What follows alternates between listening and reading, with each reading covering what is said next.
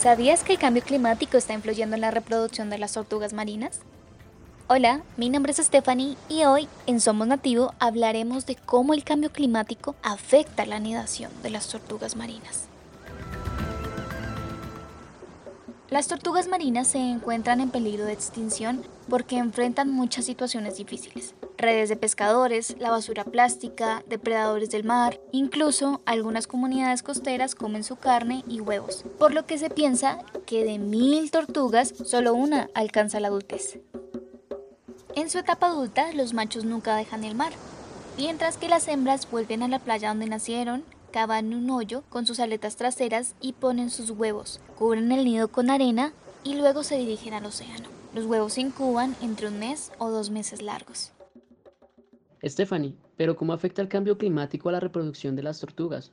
La respuesta es sencilla. Muchos biólogos argumentan que la temperatura de la playa determina el sexo de la tortuga. Los nidos más cálidos producen crías hembras y los más fríos producen machos. Por el incremento de temperatura están naciendo más hembras que machos, generando un desequilibrio en la reproducción de tortugas marinas.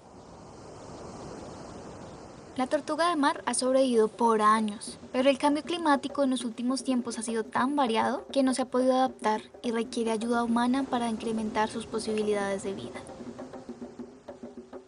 Actualmente existen diferentes proyectos de conservación en Colombia que enseñan a la comunidad la importancia de la tortuga marina. También algunos proyectos toman los huevos de tortuga y los incuban en nidos artificiales. Es importante entender que cada tortuga marina que llega a edad adulta es un milagro. Y apoyando proyectos de conservación en Colombia, ayudamos a que ese milagro sea más posible. Si quieres saber por qué la temperatura de las playas se ha incrementado, te invito a escuchar nuestro próximo podcast.